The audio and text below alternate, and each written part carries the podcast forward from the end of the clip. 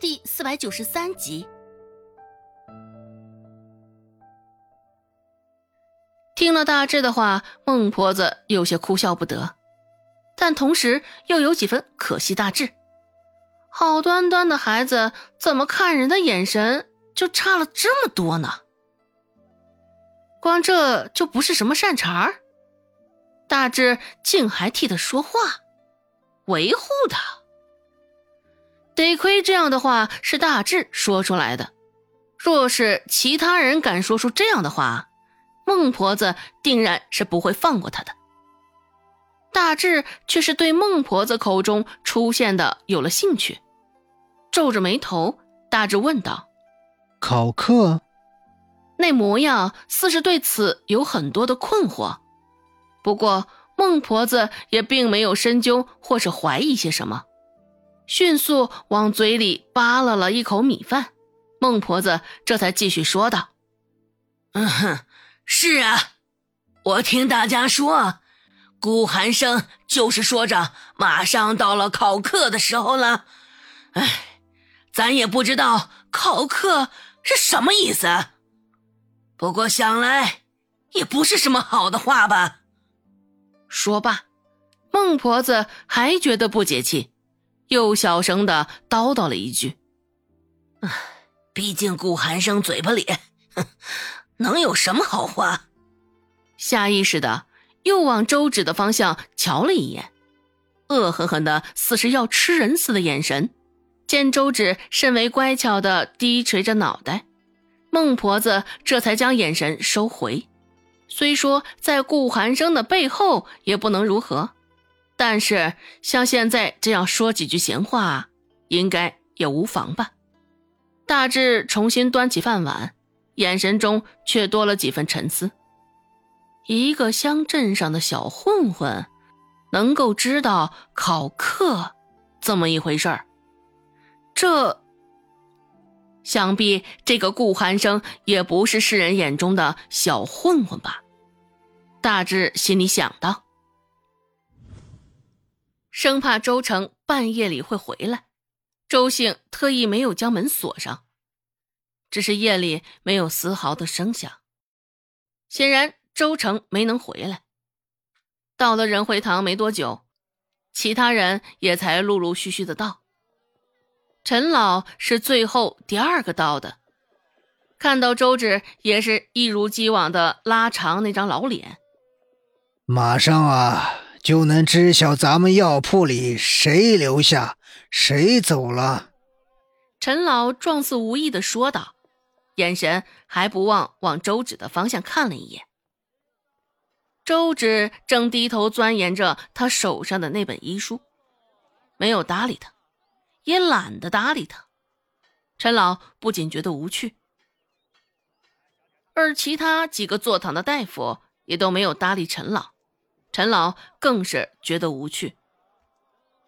陈老侧过大半个身子，倾向阿发，说道：“阿发，现在镇上的药铺哪有跟咱们药铺一样的？找女工也就算了，还找个半大的小屁孩。”下意识的，阿发将身子往一侧挪了挪。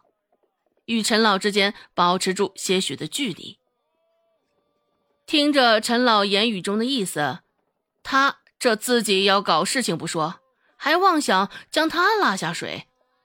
阿发除了贪财之外，也并不像陈老这般喜欢搬弄是非。像现在这种阴阳怪气的说道，阿发也并不乐意参与。陈老继续说道。前些个日子，王老大夫瞧见了我，还明里暗里的嘲讽我呢。指不定啊，现在镇上也有不少人看不起咱们药铺呢。不得不说，董掌柜虽说是个好掌柜，这挑人的眼神还是差了不少。咄咄逼人的，就算是一个唱着独角戏，陈老也能唱许久。阿发说道：“周芷的医术不错的。”阿发并不敢苟同他说的话。相处的这些日子，阿发却是发现周芷这个小丫头并不像陈老所说的这样。周芷这个小丫头年纪虽小，医术却是了得。至于她的医术到底有多深，他也不知道。只是隐约能够肯定的是，肯定，定然是在陈老之上。这些年来，陈老的脾气如何？阿发也是看在眼里的，不潜心研究医术也就罢了，偏还喜欢搞些旁的小动作，当真是对不起他这个岁数啊！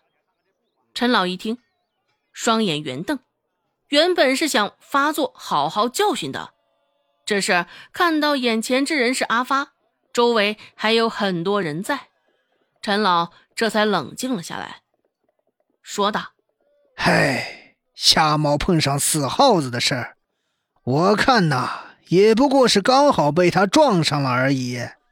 像他这样没经验的，若是以后遇上了疑难杂症没法根治，指不定惹了人不满呢。陈老又补充了一句：“况且呀，这丫头也不过是看着谦逊，年纪小不懂事也就算了，嘴巴还厉害坏了。”仗着周芷现在不搭理他，陈老倒是肆无忌惮的将脏水往他的身上泼。阿发也是尴尬苦恼极了，生怕因为陈老的缘故，惹得他与周芷之间也多生了仇怨。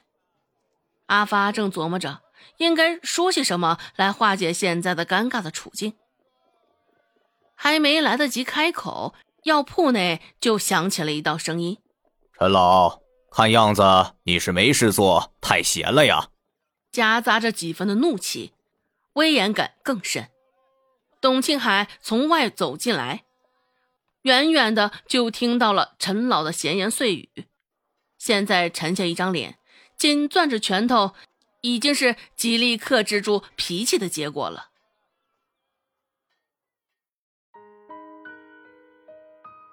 本集播讲完毕。感谢您的收听，感兴趣别忘了加个关注，我在下集等你哦。